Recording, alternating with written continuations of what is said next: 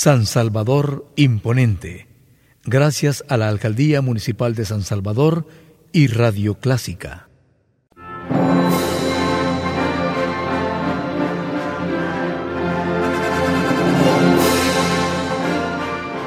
Déjese acompañar con la buena música. Clásica 103.3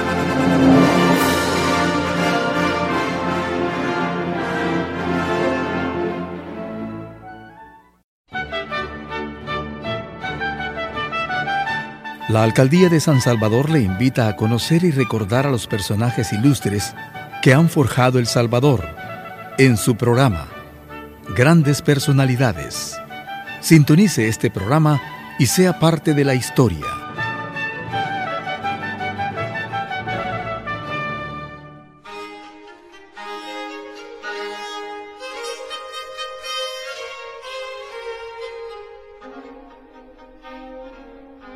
Hablemos en esta emisión del considerado como el primer mestizo biológico y espiritual de América. Se trata de Gómez Suárez de Figueroa, apodado Inca Garcilaso de la Vega, quien nació en Cusco, gobernación de Nueva Castilla, el 12 de abril de 1539. Fue un escritor e historiador peruano de ascendencia española e inca. Le dedicamos este programa a un personaje quien, en su calidad de mestizo racial y cultural de América, supo asumir y conciliar sus dos herencias culturales, la indígena americana y la europea, alcanzando al mismo tiempo gran renombre intelectual. Luis Alberto Sánchez lo describe como el primer mestizo de personalidad y ascendencia universales que parió América. Se le reconoce también como el príncipe de los escritores del Nuevo Mundo, pues su obra literaria, que se ubica en el período del Renacimiento, se destaca por un gran dominio y manejo del idioma castellano, tal como lo han reconocido críticos como Menéndez y Pelayo, Ricardo Rojas, Mario Vargas Llosa, entre otros. Entre otras fuentes, Wikipedia nos proporciona información acerca de un personaje que es parte de un legado cultural de las Américas con connotaciones universales. Al Inca Garcilaso de la Vega se le reconocen dotes de consumado narrador, destacando su prosa bella y elegante, Temporalmente se le ubica en la época de los cronistas post-toledanos, es decir, de la etapa posterior al gobierno del virrey Francisco de Toledo, durante el período colonial, fines del siglo XVI e inicios del siglo XVIII. Durante el punto de vista estrictamente historiográfico, su obra tuvo mucha influencia en los historiadores del Nuevo Mundo hasta fines del siglo XIX, cuando surgieron críticos que empezaron a cuestionar la veracidad de sus informaciones. Su padre fue sobrino del célebre poeta Garcilaso de la Vega del siglo de oro de España, por lo que el Inca Garcilaso de la Vega sería sobrino nieto por parte de la familia de su padre del famoso poeta renacentista castellano. En su obra Cumbre, Los comentarios reales de los incas, publicada en Lisboa en 1609, expuso la historia, cultura y costumbres de los incas y otros pueblos del antiguo Perú, libro que luego del levantamiento de Tupac Amaru II sería prohibido por la corona española en todas sus colonias de América, al considerarla sediciosa y peligrosa para sus intereses, pues alentaba el recuerdo de los incas.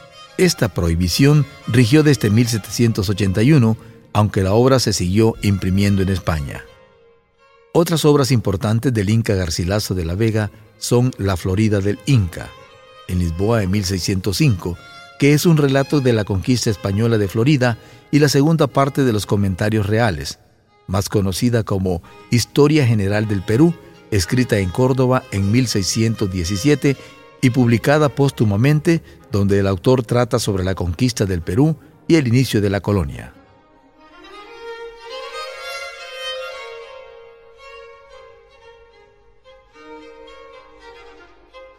Era hijo del conquistador español capitán Sebastián Garcilaso de la Vega, de la nobleza extremeña, y de la nustra o princesa inca Isabel Chimpu Ogyo, nieta del inca Tupac y sobrina del inca Huayna Capac, emperador del reino de las cuatro partes o suyos. Su nombre de bautismo fue Gómez Suárez de Figueroa, que tiempo después, radicando en España, se lo cambiaría por el de Inca Garcilaso de la Vega, gracias a la privilegiada posición de su padre, que perteneció a la facción pizarrista. Fue bautizado con los apellidos ilustres del mayor de sus tíos paternos y de otros antepasados que pertenecieron a la casa de feria. Recibió en el Cusco una esmerada educación en primeras letras a cargo de Juan de Alcobaza, al lado de los hijos de Francisco y Gonzalo Pizarro, mestizos y ilegítimos como él, pero durante sus primeros años estuvo en estrecho contacto con su madre y con los más selectos de la nobleza inca, entre los que contaban los hijos de Huayna Capac. Accedió pues a la instrucción de los amautas o sabios incas versados en la mitología y cultura inca.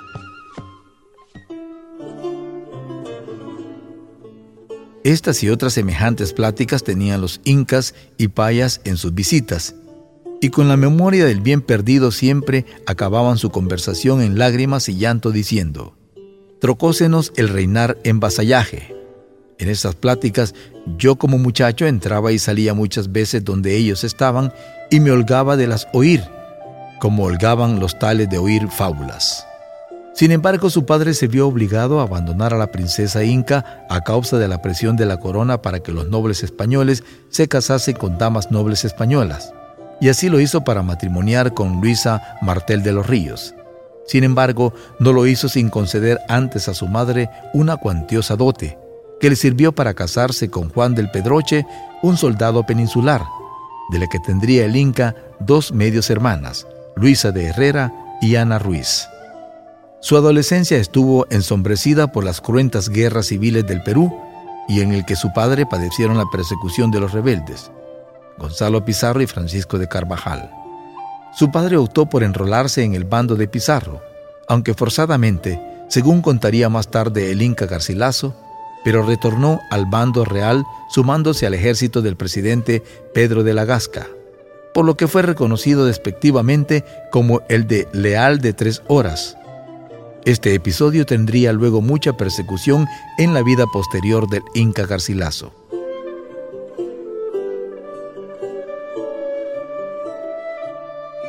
El todavía pequeño Garcilaso fue enviado a Charcas para volver después al Cusco, donde fue testigo de la rebelión de Francisco Hernández, ocasión en la cual ayudó a su padre, entonces alcalde originario de la ciudad, a huir por los tejados de las casas.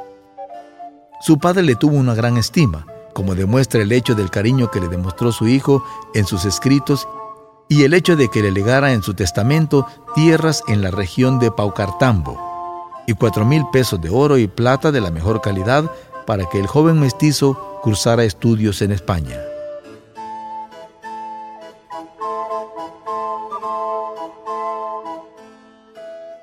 El 20 de enero de 1560, a los 21 años de edad y poco después del fallecimiento de su padre, Garcilaso salió del Cusco rumbo a la ciudad de los Reyes en Lima, dispuesto a embarcarse hacia España. Este viaje se mostraría particularmente arriesgado. Partió del puerto de Callao. Estuvo a punto de naufragar en la isla de Górgona. Cruzó a lomos de Asemila el istmo de Panamá. Luego llegó a Cartagena de Indias para tomar la ruta de los galeones hasta La Habana y los Azores, donde un marinero portugués le salvó la vida antes de llegar a Lisboa.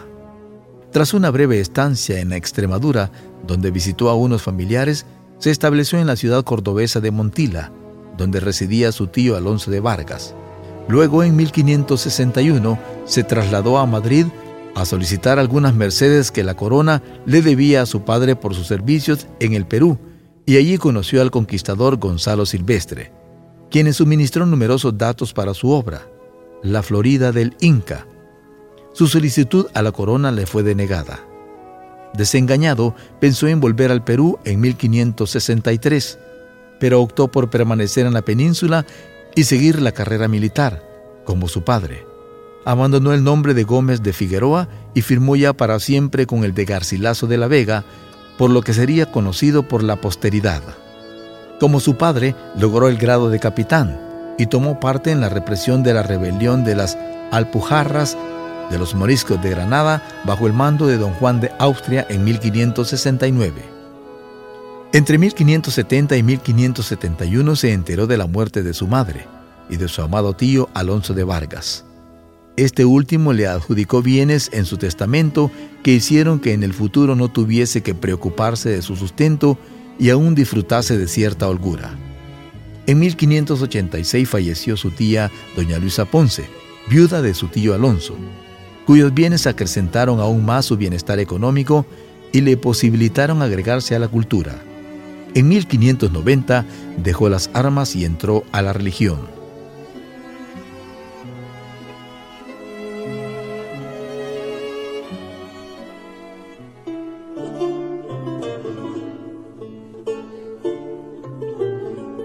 En Europa frecuentó los círculos humanísticos de Sevilla, Montilla y Córdoba y se volcó en los estudios de la historia y en la lectura de poetas clásicos y renacentistas. Fruto de esas lecturas fue la celebrada traducción del italiano que hizo de los diálogos de amor del filósofo neoplatónico León Hebreo, que dio a conocer en Madrid en 1590 como la traducción del indio de los tres diálogos de amor de León Hebreo. Fue su primer libro y la primera obra literaria de valor superlativo hecha por un americano. Ya por entonces firmaba como Garcilaso Inca de la Vega y se presentaba como hijo del Cusco, ciudad a la que definía como cabeza del imperio.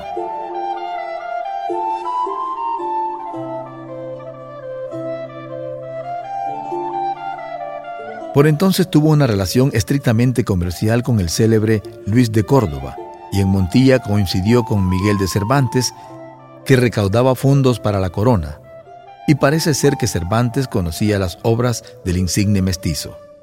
Había leído la traducción por Garcilaso de los diálogos de amor de León Hebreo. En 1609 apareció publicada en Lisboa la primera parte de su obra cumbre, Los comentarios reales de los incas, impreso en una buena edición por Pedro Grasvik y dedicado a la princesa Catalina de Portugal, duquesa de Braganza. Hacia 1612 culminó la segunda parte de esta obra, que fue publicada póstumamente en Córdoba con el título de la Historia General del Perú y dedicado a la Virgen María. En 1612, Garcilaso compró la capilla de las ánimas en la Catedral de Córdoba, donde su hijo sería sacristán y donde quiso ser enterrado, y falleció cuatro años después, entre el 22 y el 24 de abril de 1616, como fechas probables. En aquella capilla sus albáceas grabaron esta lápida. El Inca Garcilaso de la Vega, varón insigne, digno de perpetua memoria, ilustre en sangre, perito en letras, valiente en armas, hijo de Garcilaso de la Vega, de las casas de los duques de Feria e Infantado y de Elizabeth Paya, hermana de Huayna Cupac último emperador de las Indias. Comentó la Florida, tradujo al león hebreo y compuso los comentarios reales. Vivió en Córdoba con mucha religión. Murió ejemplar, dotó esa capilla, enterróse en ella, vinculó sus bienes al sufragio de las ánimas del purgatorio. Son patronos perpetuos los señores Dean y Cabildo de esta santa iglesia. Falleció a 23 de abril de 1616.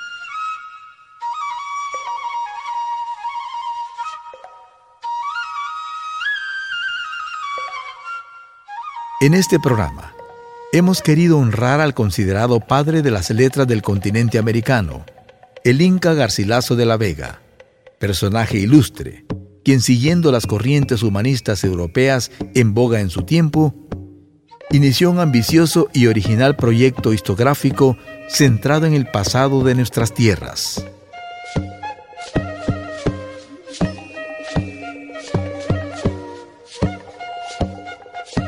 Después de esta reseña de nuestro ilustre personaje de este día, le invitamos a compartir las actividades culturales que Promocultura y la Alcaldía de San Salvador han preparado para usted.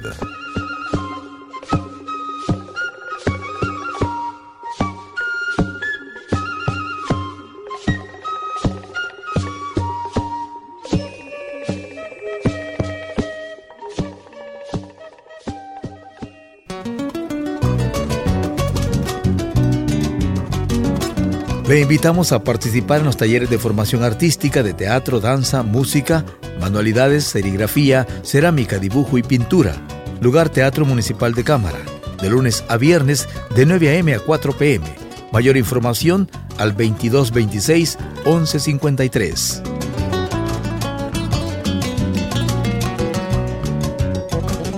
Visite la Biblioteca Municipal Ambulante, talleres itinerantes en la Plaza Gerardo Barrios, de miércoles y jueves de 9 a.m. a 4 p.m., todo el mes de marzo.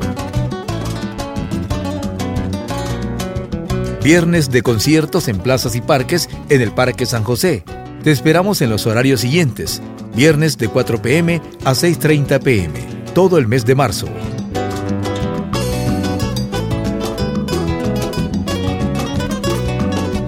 Acompáñanos en el tour nocturno Cementerio General de los Ilustres, el jueves 26 de marzo de 6.30 a 9 pm, punto de reunión Parque Cuscatlán.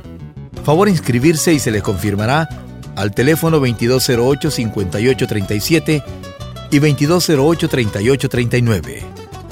Recuerda que todas las actividades de Promocultura son completamente gratis. Te esperamos.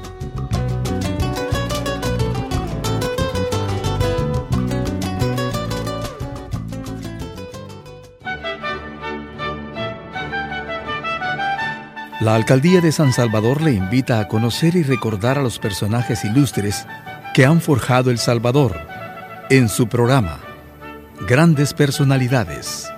Sintonice este programa y sea parte de la historia.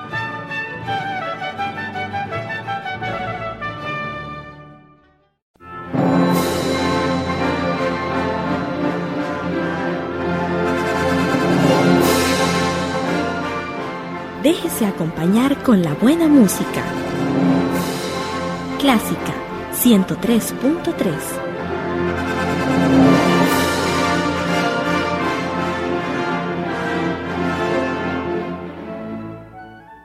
San Salvador Imponente. Gracias a la Alcaldía Municipal de San Salvador y Radio Clásica.